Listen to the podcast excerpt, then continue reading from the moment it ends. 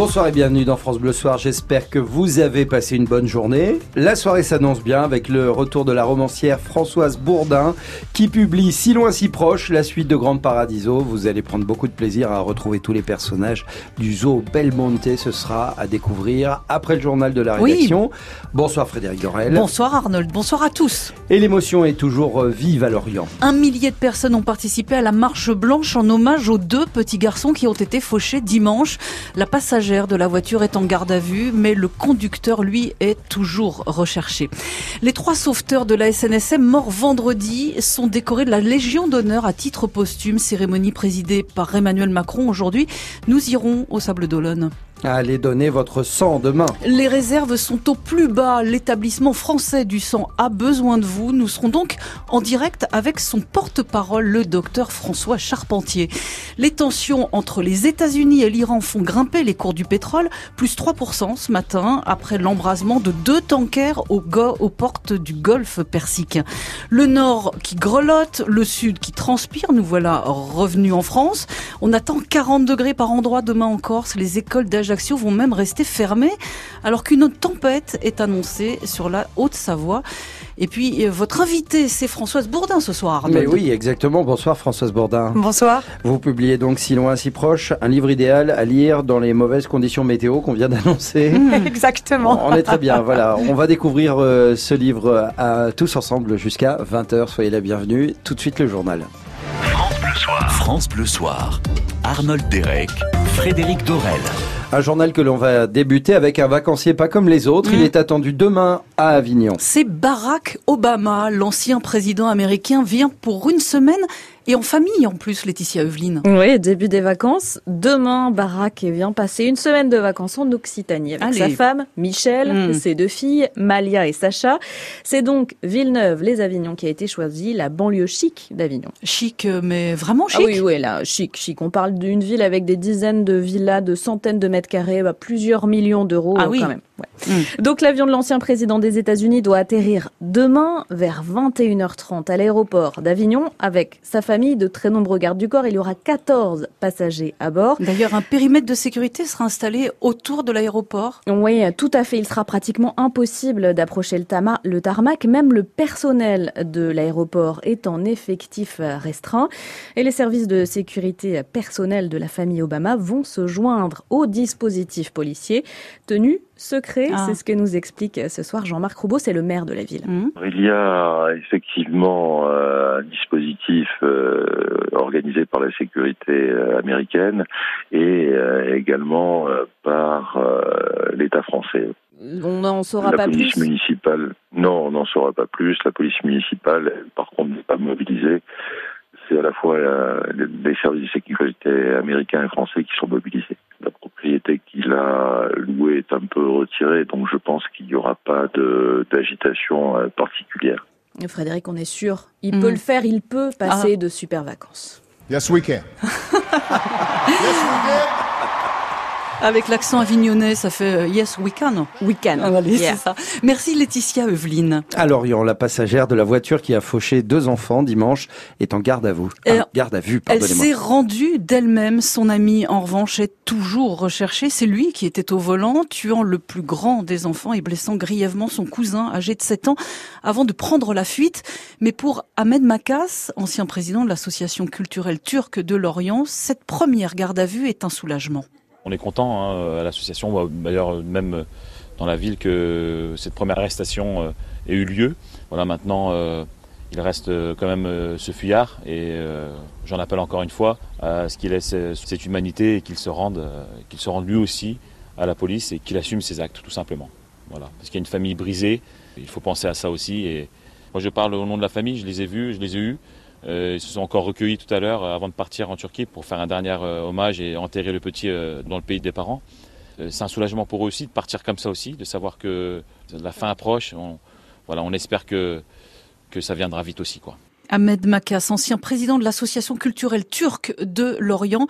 Un millier de personnes ont participé cet après-midi à la marche blanche en hommage aux deux petites victimes de l'accident, comme vous pouvez le voir sur notre site francebleu.fr. Le bilan de la police des polices, l'utilisation des lanceurs de balles de défense et des grenades de désencerclement est en forte augmentation en 2018. Les forces de l'ordre y ont eu trois fois plus recours que l'année d'avant, en 2017. C'est l'effet gilet jaune, bien sûr. Justice 7 ans de prison ferme requis à l'encontre de Patrick Balkany. C'est la fin des quatre semaines de procès pour ce volet blanchiment qui s'achève, le financement des villas du couple Balkany. Le parquet national financier demande aussi l'incarcération immédiate du maire de Levallois et son épouse Isabelle risque 4 ans de prison plus 500 000 euros d'amende. Quant à l'État français, il réclame 1 million d'euros de dédommagement à répartir entre les cinq prévenus.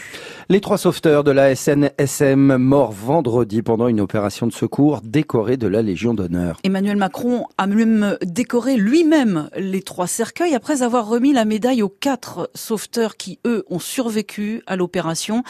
La cérémonie a réuni plusieurs milliers de personnes au Sable d'Olonne, un hommage national chargé d'émotions, Marion Fersing. Oui, avant même le début de la cérémonie, quand une vague orange des sauveteurs venus de toute la France converge vers le prieuré Saint-Nicolas. On est parti à 3 heures du matin de Perpignan et on a voyagé toute la nuit, mais c'est pas un problème puisque le plus important c'était d'être présent et de montrer notre solidarité et le fait que nous sommes tous des gens de mer, euh, qu'on soit de la Méditerranée, de l'Atlantique, euh, voilà. Des bénévoles prêts à donner leur vie pour sauver celle des autres, comme l'ont fait les sept sauveteurs des Sables d'Olonne. Ces sept hommes savaient. Emmanuel Macron leur rend hommage à son tour. Ils savaient qu'ils prenaient tous les risques. Et parce qu'ils savaient, leur courage, en fut plus encore admirable. Dans le public, des têtes se baissent, des mains essuient des larmes. C'est ensemble que les habitants des Sables d'Olonne partagent leur peine, comme Peggy entourée de ses collègues. C'était des bénévoles qui aimaient avant tout la mer, qui prenaient des risques pour les autres.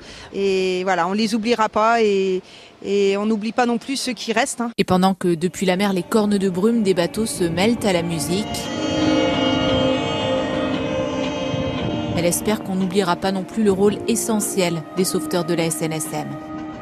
Marion Fersing, France Bleu, Loire-Océan au Sable d'Olonne. C'est sans doute la mauvaise nouvelle de la journée. La perspective d'un retour à l'équilibre de notre système de retraite s'éloigne. Il y a deux ans, ça n'était plus un problème. Emmanuel Macron le reconnaissait lui-même. Mais depuis, les dépenses augmentent et les recettes diminuent. Résultat, notre système de retraite sera en déficit de 10 milliards dans trois ans, d'après le corps, le Conseil d'orientation des retraites. La suite du journal de Frédéric Dorel à 19h07, nous parlerons des tensions dans la péninsule arabique. Elles font monter le prix du pétrole et si ça dure, il faut s'attendre à voir flamber les prix à la pompe. Nicolas Ballu nous expliquera pourquoi. Mm. Météo France annonce des pointes à 40 degrés demain en Corse. Les écoles d'Ajaccio resteront fermées demain. Nous en parlerons également, mais d'abord Frédéric, les réserves de sang sont au plus bas. On compte donc sur vous pour la journée de collecte qui a lieu demain. Oui, parce que le niveau de réserve n'a jamais été aussi bas en 8 ans. François Charpentier, bonsoir. Bonsoir. Vous êtes médecin et porte-parole de l'EFS, l'établissement français du sang. Vous êtes inquiet donc pour l'été qui approche? Alors, on est inquiet pour euh, l'été qui approche. Effectivement, l'été est une période peu propice à la collecte, euh, alors que les besoins diminuent relativement peu. C'est donc une période où nos stocks euh, fondent assez rapidement et il faut bien, dans les limites où on peut le faire, parce que ce sont des produits à péremption courte, on ne peut donc pas faire des stocks à l'excès. Mais clairement, le mois de juin est pour nous un mois au cours duquel il faut qu'on engrange des produits. Comme on part d'un niveau effectivement bas, comme vous venez de le souligner, mm. début juin, on n'a jamais été aussi bas euh, depuis 2011. Qu'est-ce qui s'est passé euh, alors, plusieurs phénomènes. Euh, je, je, citerai parmi les plus importants une consommation euh, euh, plus importante qu'anticipée, alors que depuis, je dirais presque une dizaine d'années, la consommation des produits sanguins des concentrés globules rouges baisse. Depuis le début de cette année, on assiste à une réaugmentation. Donc, c'est un phénomène d'augmentation de la consommation qui a été particulièrement net au mois de mai. Et le mois de mai est un mois pour nous très très difficile pour la collecte parce que plein de jours fériés. Mmh. et donc, on, on, a, je dirais, un petit peu asséché nos stocks. Alors, que les, les patients aujourd'hui dans des lits d'hôpitaux ne s'affolent pas. Euh, on a ce qu'il faut pour les transfuser, mais on est là pour prévoir.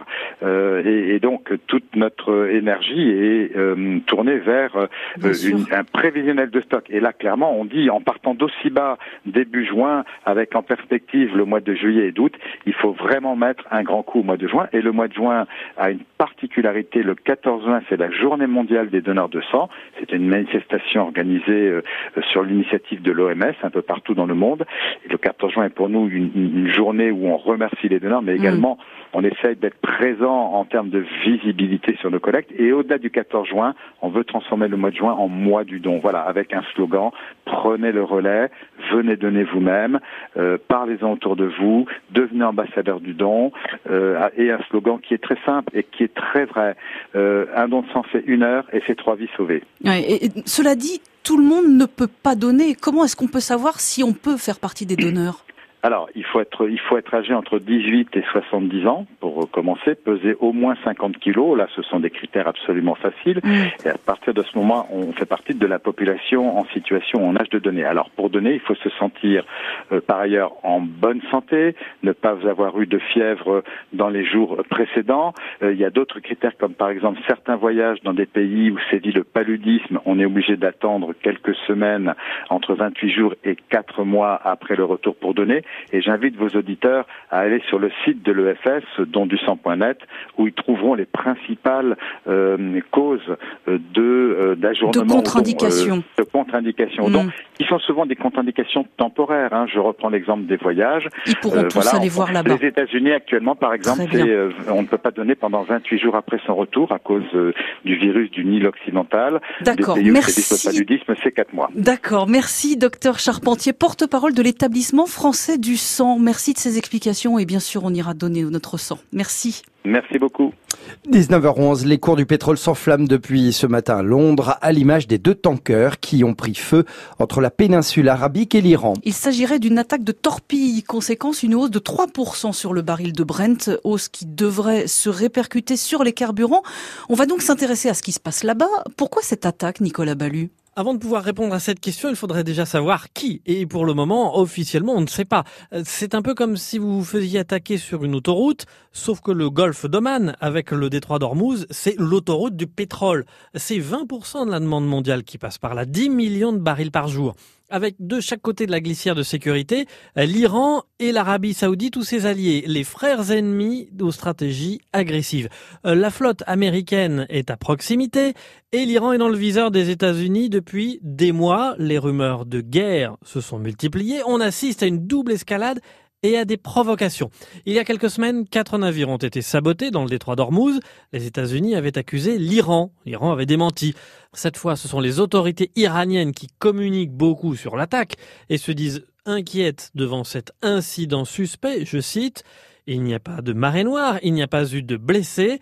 Mais le Conseil de sécurité de l'ONU se réunit ce soir en urgence. Merci Nicolas Ballu et on verra si la confrontation militaire se poursuit et quelle incidence ça aura sur le prix des carburants. En Corse, les gardes-chasse ont mis la main sur une très vieille espèce de chat sauvage. Un chat renard. L'animal vit la nuit et loin de l'homme. Les légendes corses en parlent, mais on n'était pas sûr que l'espèce existait vraiment. Il a fallu huit ans pour trouver une colonie et capturer un mâle. On attend maintenant beaucoup des données GPS sur l'écolier. La Corse où il fera très chaud demain. Dans l'ouest de l'île, Météo France annonce des pointes à 40 degrés. Du coup, la ville d'Ajaccio prend des mesures exceptionnelles. Thibaut Kilikini. À Ajaccio, les écoles seront fermées sur décision de la municipalité, de même qu'une des crèches de la ville. Les collèges et lycées relevant eux de la collectivité de Corse seront ouverts, de même que tous les autres établissements scolaires de l'île. L'interdiction de brûler les végétaux devait entrer en vigueur samedi. Elle est finalement avancée à demain en raison d'un fort vent venu du sud qui soufflera jusqu'à 80 km heure. La préfecture de Corse annonce que le risque incendie est élevé.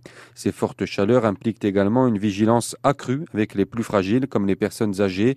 Le personnel des EHPAD était d'ailleurs déjà en alerte en raison d'une pollution aux particules d'origine désertique, altérant grandement la qualité de l'air. Les températures devraient revenir à la normale dans le courant du week-end. Les fortes chaleurs pourraient toutefois être de retour dès le week-end prochain, annonce Météo France. Et pendant ce temps-là, la moitié nord a remis les manteaux. Une tempête est attendue en Haute-Savoie demain. Thibaut Kilikini, RCFM, c'est France Bleu en Corse. Allez, en terminant en musique, Mika sera en tournée avec un nouvel euh, album à l'automne. C'est pas facile, trop de L dans Oui, cette c'est ça. Bon, alors l'artiste fera le tour du monde quasiment avec plusieurs dates en France. Il commencera par Pau le 15 novembre et sera à Paris-Bercy le 22 décembre.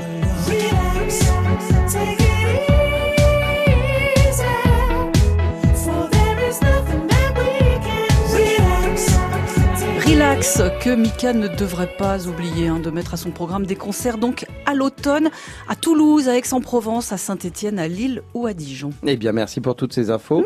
Frédéric Dorel, il est temps de se plonger dans la suite de Grande Paradiso en compagnie de Françoise Bourdin, son auteur. Ce livre s'intitule Si loin, si proche. Vous le découvrez dans France Bleu Soir après ce point météo. À tout de suite. FranceBleu.fr À écouter, à réécouter, à voir et à revoir, à lire et à relire. Tout France Bleu est sur FranceBleu.fr. Demain matin,